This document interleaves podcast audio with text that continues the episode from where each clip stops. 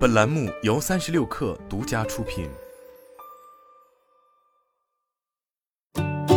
本文来自微信公众号“三亿生活”。自今年以来，腾讯方面已经关停了一大批产品服务，其中甚至不乏已运营多年的知名游戏和一众备受用户好评的服务。据不完全统计，截至十月，腾讯已有数十款产品或应用下线。据七脉数据的统计显示，仅游戏就有包括 QQ 连连看、新轩辕传奇等二十余款下架，而运营了十七年之久的 QQ 堂和众多 QQ 空间小游戏也都成为了历史。不难发现，腾讯今年明显加快了断舍离的速度。这些不赚钱、早已过时的非核心业务，以及收购而来的边缘项目。在腾讯以及整个互联网行业降本增效的趋势下，也成为了被率先放弃的存在。然而，就在相继关停诸多产品的同时，腾讯近期却重启了音乐手游《节奏大师》。据官方发布的公告显示，为了迎接《节奏大师》回归，将于近期开展一次小规模技术性删档测试，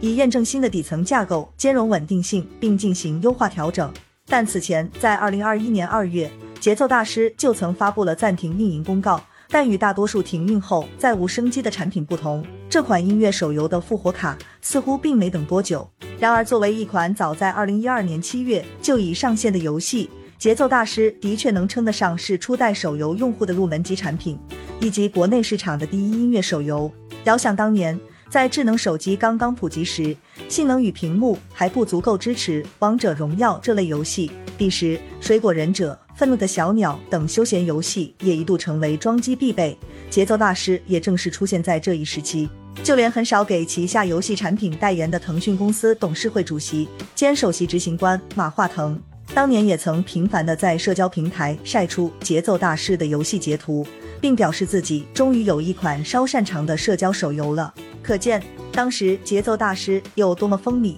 在玩法上，节奏大师是一款经典的下落式音游，其在传统敲击音符的基础上加入了滑动操作方式，并且在这款游戏上架初期，腾讯方面便请了不少华语歌手为其打广告，而借助丰富的华语流行曲库，更是赢得了诸多非音游玩家的青睐。此外，为了满足硬核玩家的高阶需求，节奏大师还移植了 R2Beat。音速觉醒与 Easy RTJ 相关曲目，这些也奠定了节奏大师成为当年国民手游的基础。但与水果忍者、小鳄鱼爱洗澡等休闲游戏逐一陨落的原因类似，随着智能手机的发展以及更多类型手游的涌现，当初通行的免费下载加内购没广告模式，再加上无法超出游戏类型做出更多创新，使得他们大多被玩家抛诸脑后。随后取而代之的。则是竞技性、游戏性和互动性更强的 MOBA 类手游。如今，在外界看来，节奏大师一年前的暂停运营，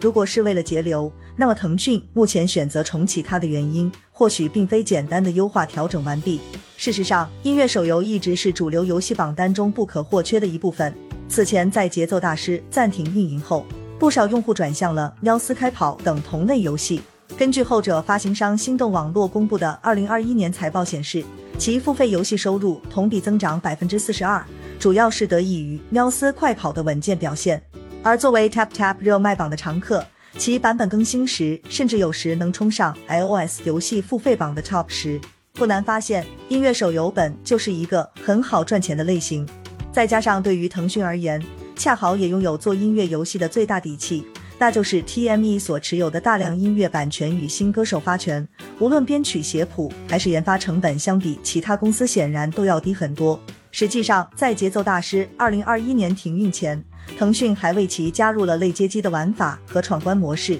并加入了体力系统、金币商店、好友排行等元素，以拓展其社交属性和变现渠道。但此前的诸多操作，也在一定程度上破坏了音乐游戏的根本。使得其玩家整体付费意愿并不算高，这或许也正是腾讯当时选择放弃节奏大师的原因之一。但如今的重启，也说明不够赚钱的节奏大师仍是腾讯现阶段弃之可惜的存在。站在腾讯的角度来看，显然确实是需要一款低成本、高回报且无需从零开始的 IP，以改变目前生命力正在逐步下滑的现状。在不久前，腾讯方面发布的二零二二年第三季度财报中显示，其营收为一千四百零一亿元，同比下滑百分之二；净利润三百九十九点四亿元，同比增长百分之一。其中本土市场游戏营收为三百一十二亿元，同比下跌百分之七。而对于下滑的原因，腾讯方面认为在于行业过渡性的挑战，从而使得付费用户减少。简单来说，